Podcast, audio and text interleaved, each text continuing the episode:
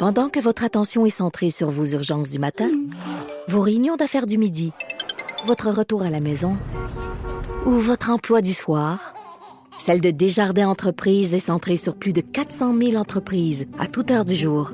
Grâce à notre connaissance des secteurs d'activité et à notre accompagnement spécialisé, nous aidons les entrepreneurs à relever chaque défi pour qu'ils puissent rester centrés sur ce qui compte, le développement de leur entreprise. Sophie Durocher. Normand Brathwaite, je me rappellerai toujours la fois où tu étais monté sur scène, puis tu avais dit je voudrais remercier mon psy, tu avais traversé une très grave dépression. J'ai appris des leçons de ça. Si quelqu'un dans une production me fait du mal, je vais soit quitter la production Hmm. ou faire mettre dehors la personne. Dans notre métier, les gens règlent pas ces problèmes-là. Les gens aiment mieux pas en parler. On n'est pas obligé d'être d'accord. Tous les jours en semaine. De 14 à 15. Et maintenant disponible en balado sur Cube Radio. Bon, alors oui, on est de retour avec Luc La Liberté, notre spécialiste en politique américaine. Euh, bon début d'année, Luc. Bon début d'année, Jonathan. Content de te retrouver. J'ai l'impression que les prochaines semaines seront encore fort euh, palpitantes et évidemment, on va suivre ce qui se passe aux États-Unis euh, avec toi. Hier, Oui, euh, un discours à la nation de la part du président Trump. son premier. C'est ça, j'allais dire. On note que c'était la première fois qu'il le faisait pour parler de la sécurité, de son fameux mur. Qu'est-ce que tu retiens de l'exercice? D'abord, pas certain que ça avait été prévu pour ce genre de discours-là. Habituellement, quand on regarde traditionnellement, historiquement, le discours qu'on fait, qu'on retransmet à partir du bureau ovale, c'est un discours c'est un outil finalement que le président se garde la plupart du temps pour expliquer des choses à la nation ou encore pour rassurer la nation. Et je discutais avec avec Benoît justement euh, ici à Cube ce matin en disant j'avais l'impression hier que le discours c'était pour inquiéter les gens. On a peint un portrait qui était particulièrement sombre. On peut penser bien sûr qu'il ne veut pas perdre sa fameuse base électorale dont on parle tant. Euh, on sait bien sûr que ben, ce fameux mur il est au cœur euh, du, du, du shutdown ou de la fermeture des services gouvernementaux. Donc peut-être qu'il voulait marquer ou qu'il tentait de marquer des points. En même temps, on n'a rien de bien neuf. Euh, la nuance que j'apporterais sur le discours d'hier, comparativement aux propos qu'il a tenus précédemment ou que son équipe a tenus précédemment, c'est qu'hier, il a moins menti. Euh, hier, il Ah a, oui? hier, il a été à peu près juste dans la plupart de ses déclarations. Il en a choisi quelques-unes en les exagérant. Mais le fond de l'histoire Ben, est c'est parce qu'en même temps, Luc, on a l'impression que euh, vraiment ça tombe comme des mouches partout dans les rues Ouais. euh, aux États-Unis, que tout le monde meurt soit d'overdose ou de meurtre et que c'est uniquement à cause de l'immigration illégale. Moi, mais c'est je- le ton de Trump et c'est la façon qu'il a de s'adresser à, à ses partisans. Moi, j'étais, on en a parlé déjà, j'étais à Washington pour son discours d'investiture. Il vient d'être élu et le portrait, le tableau qu'il nous brosse des États-Unis à son entrée en fonction, c'est apocalyptique. Moi, je me souviens que les mots avaient été durs et je me disais, mais pour un président qui vient d'être élu, euh, on est habitué à Obama les deux fois précédentes qui nous qui nous vendent plus euh, l'espoir, l'avenir, relever les défis. Euh, dans le cas de Donald Trump, c'était écoutez, c'est catastrophique et une chance que je suis là. Et c'est un peu le, le sentiment que j'avais en écoutant le discours d'hier. En même temps, donc, il y a deux choses. C'est une promesse de campagne, c'est 5,7 milliards de dollars qu'il souhaite investir. Donc, il y a cette promesse de campagne. Déjà, il y a, il y a une- un semi-aveu d'échec parce que hier, il disait, euh, ben, le Mexique a déjà payé parce qu'on a renégocié l'ALENA. On a un ALENA 2.0. Ben oui. Euh, bon, écoutez, ça, ça fonctionne pas comme ça. C'est pas vrai que le Mexique paie, paie pour le mur. Euh, puis de l'autre côté, ben, Ben, aussi, c'est vrai, en tout cas, le Mexique a appris hier qu'ils se sont fait fourrer dans le nouveau deal de l'ALENA. Ouais, mais j'ai bien hâte de voir les retombées, moi, à la frontière, quand on va percevoir tout ça, puis qu'on dit, écoutez, ça s'en va au mur. Pas certain que Ah, quelqu'un ouais, est capable de comptabiliser la chose sainement. Mais de l'autre côté, donc, il y a bien sûr le fameux shutdown, et c'est très clair dans les sondages. Les Américains considèrent que le président Trump est responsable de cette impasse-là. Et, donc, hier, lui, là, dans, dans les exagérations hier soir, ou dans les semi-vérités, il y a le fait qu'il dit, écoutez, moi, je suis prêt à mettre de l'eau dans mon vin. D'abord, la frontière, on est en pleine crise. C'est une crise de l'âme américaine. Donc, crise de l'âme américaine parce qu'on prend pas soin des gens qui vivent chez nous, de notre côté de la frontière. Puis en même temps, c'est une crise humanitaire. De l'autre côté, on est pris pour retourner des gens. On n'est pas toujours capable de le faire dans des conditions qui sont décentes. Et il dit, ben, j'accepte finalement, c'est un compromis qu'il laisse entrevoir. Ben oui. J'accepte de remplacer mon mur, qui est, entre nous, on se dirait qu'il est en dur. Hein? On pense à un mur plein. Concrete. euh, voilà, en concrete. Donc, il dit, voilà, ben il dit, moi, j'accepte finalement ce que les démocrates ont proposé. Les démocrates ont jamais proposé ça, mais une clôture finalement de lattes d'acier. Donc, il tentait. il dit pour qu'on puisse voir ce qui se passe de l'autre côté, comme s'il n'y aurait pas des tours, des caméras. des- Écoute, c'est tellement difficile parfois d'analyser ça et de ne pas rire parce que il a exagéré un certain nombre de choses. Ça fait plusieurs euh, plusieurs fois qu'il souligne qu'il y a- il y a des coyotes partout le long de la frontière, puis que c'est fou le nombre d'immigrants qui meurent euh, entre les pattes des coyotes. Qu'il a comparé le mur hier, par exemple, au fait que Jonathan, dans autour de ta maison, t'aurais pu installer une clôture pour te protéger de tes voisins ou protéger de tes enfants des voisins. Les États-Unis étaient court arrière, même combat. Donc c'est un peu ce qu'il a laissé entendre hier. Il revenait sur une ancienne déclaration disant Obama le premier a construit hein, autour de sa nouvelle demeure à Washington Ah. une vaste clôture. On est allé filmer, il y en a pas. Donc c'est difficile de rester pleinement sérieux. Mais reste qu'hier, il récupère cet outil-là pour tenter de marquer des points, puis tenter de montrer à sa base, puis à une partie des États-Unis, peut-être des indépendants, que ce mur-là est une nécessité quand on écoutait argument pour argument, maintenant je suis pas américain, on, le- on le répète souvent, on- nous ne votons pas aux États-Unis. Quand on écoutait Chuck Schumer puis Nancy Pelosi, Ouais.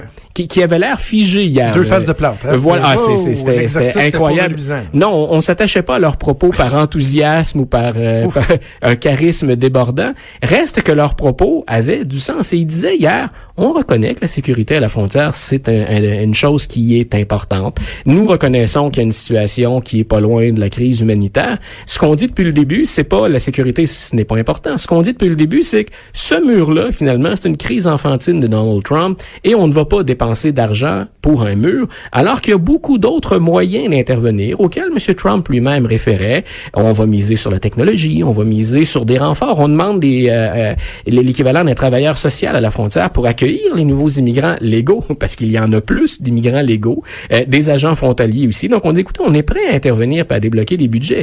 Ils ont même ouvert la porte hier, et moi je pensais que M. Trump serait peut-être tenté euh, de mettre le pied dans, dans, dans, dans cette ouverture, dans cette porte ouverte. Euh, ce qu'on a dit hier, c'est écoutez, entendons-nous sur le budget, sur l'essentiel du budget, Ouais. pour éviter que 800 000 personnes et les gens qui bénéficient de leurs services euh, ne paient le gros prix. Donc, il y a des gens toujours en disponibilité qui travaillent sans salaire. Il y a des rapports d'impôts qui sont mal produits. Il y a des ce qu'on appelle les food stamps ou euh, l'aide finalement alimentaire qu'on distribue euh, vraiment à vitesse variable et qui pourrait à un moment donné manquer. Donc, on dit écoutez, solutionnons le budget et gardons à part les négociations sur le mur. Euh, les républicains sont de plus en plus ouverts à ça. Il y avait des dissidents, si on, si on parle de M. Trump, euh, il y avait des dissidents aujourd'hui qui disaient, oui, nous, on est prêts, là, et c'est le temps de, de, de, de négocier ce budget-là. On va battre, on va fracasser le record de durée pour la Ben oui, fourniture non. des services gouvernementaux. Ça a des impacts qui sont considérables. Donc voilà, ce qu'on va, ce qui reste à voir euh, pour, pour ce, ce, ce discours d'hier, c'est est-ce qu'il y a vraiment des retombées? Un, est-ce qu'il y a quelque chose de nouveau? Non.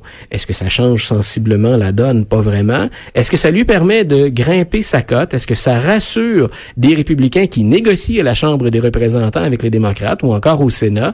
Donc, on en est là aujourd'hui. Mais jusqu'à maintenant, j'ai l'impression qu'on a utilisé ce fameux discours pour c'est à des fins personnelles. C'est pour vendre un programme politique plus que pour annoncer une véritable crise puis rassurer nos concitoyens.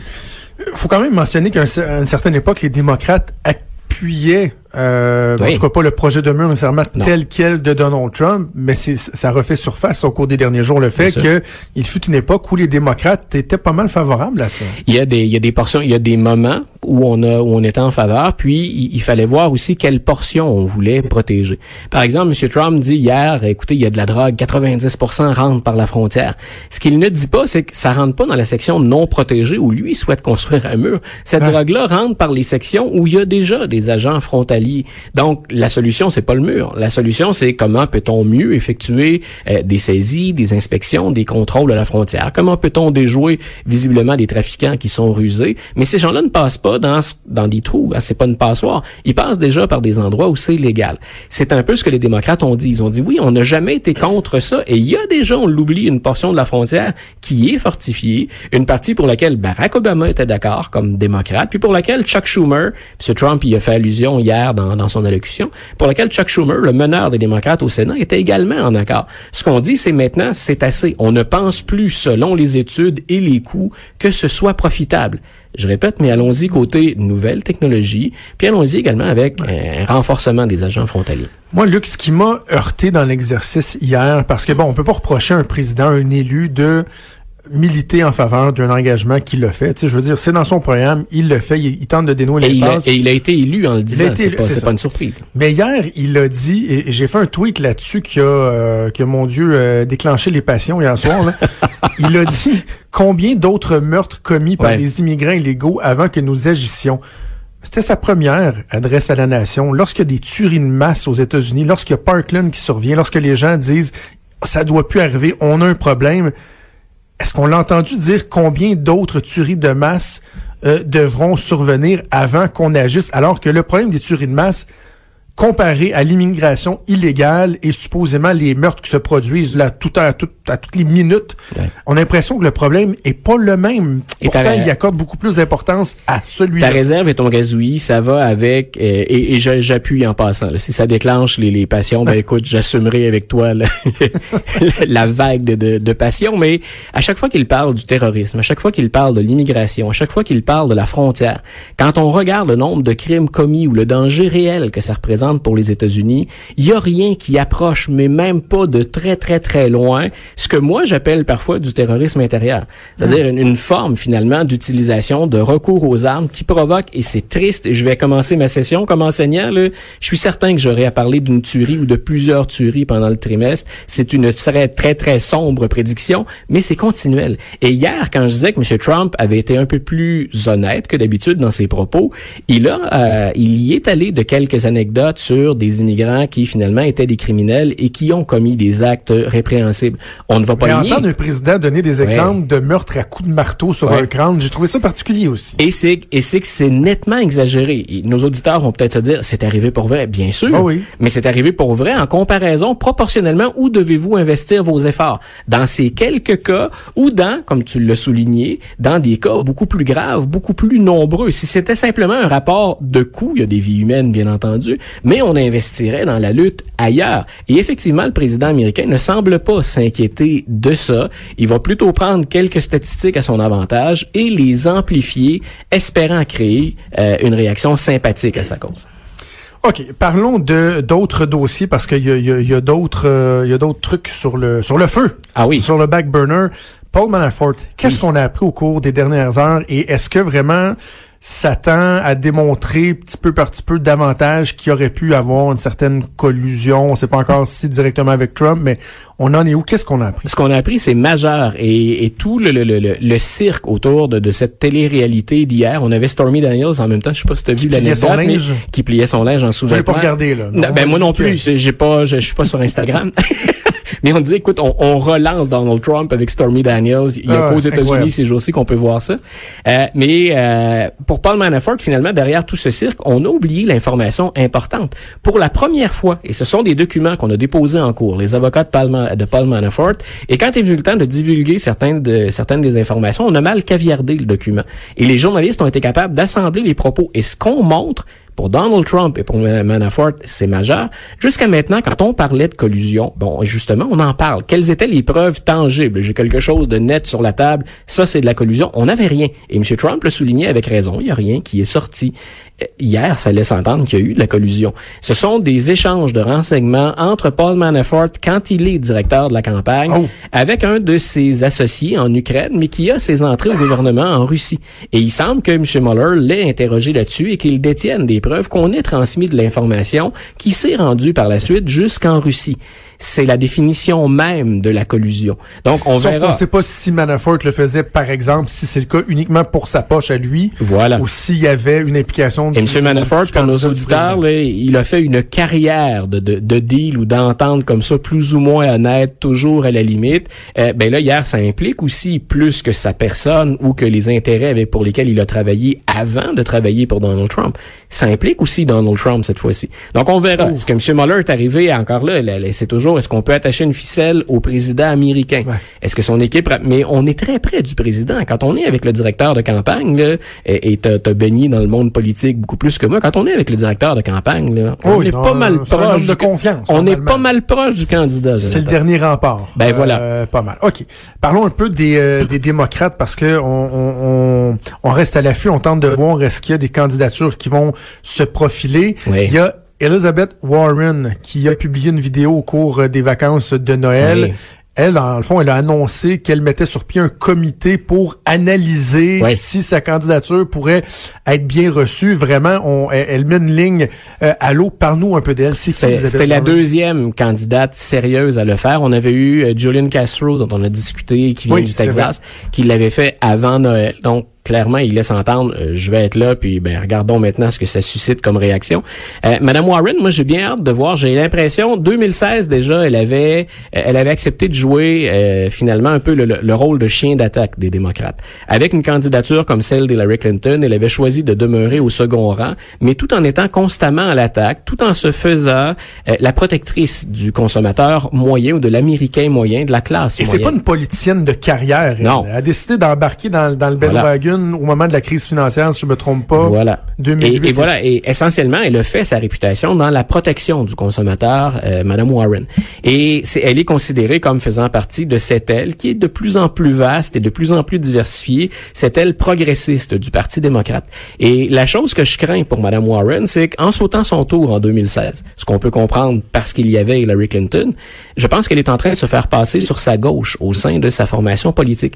Il y a deux candidats éventuels, moi, pour lesquels en 2020, je, je prévois un avenir un peu plus difficile euh, ou un avenir sombre, Madame Warren et Bernie Sanders. Euh, parce que je pense qu'on a brûlé beaucoup de cartouches et qu'il y a une relève actuellement très, très, très dynamique et qu'on arrive mal à cadrer ou même à encadrer euh, au sein des, des, des démocrates. C'est elle comme euh, Madame Otavio Cortez qui a été Oui. élue euh, à New York, euh, d'une- dans une moindre mesure Beto O'Rourke, mais il y a des plus jeunes, il y a du sang neuf, puis des gens qui ont décidé de la jouer un peu à la Donald Trump au sens où on va vous dire les choses comme elles sont.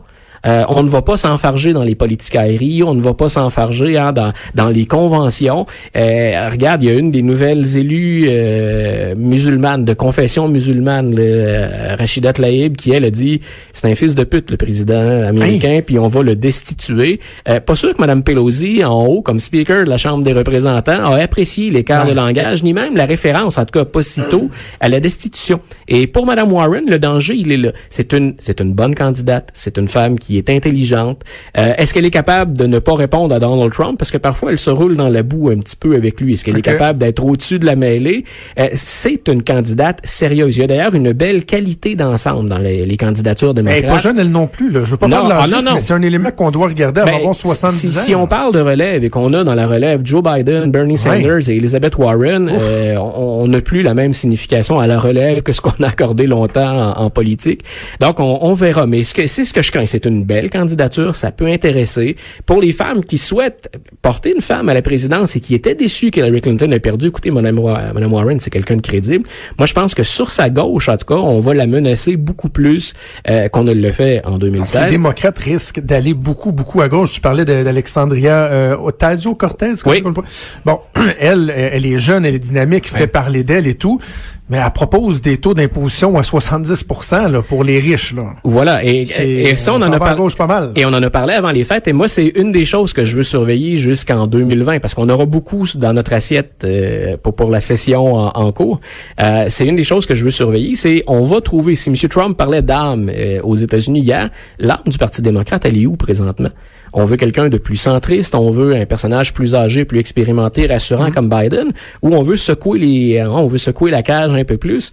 Moi, je pense que traditionnellement, on fait plus centre-gauche, centre-droit que très progressiste, comme l'est actuellement la relève démocrate. Mais on pense qu'on a peut-être fait une erreur en écartant Bernie Sanders aussi en 2016. Donc, si on a fait une erreur, on va peut-être être tenté d'aller encore un peu plus sur la gauche. Ouais. Mais M. Trump a beaucoup, beaucoup de choses à gérer.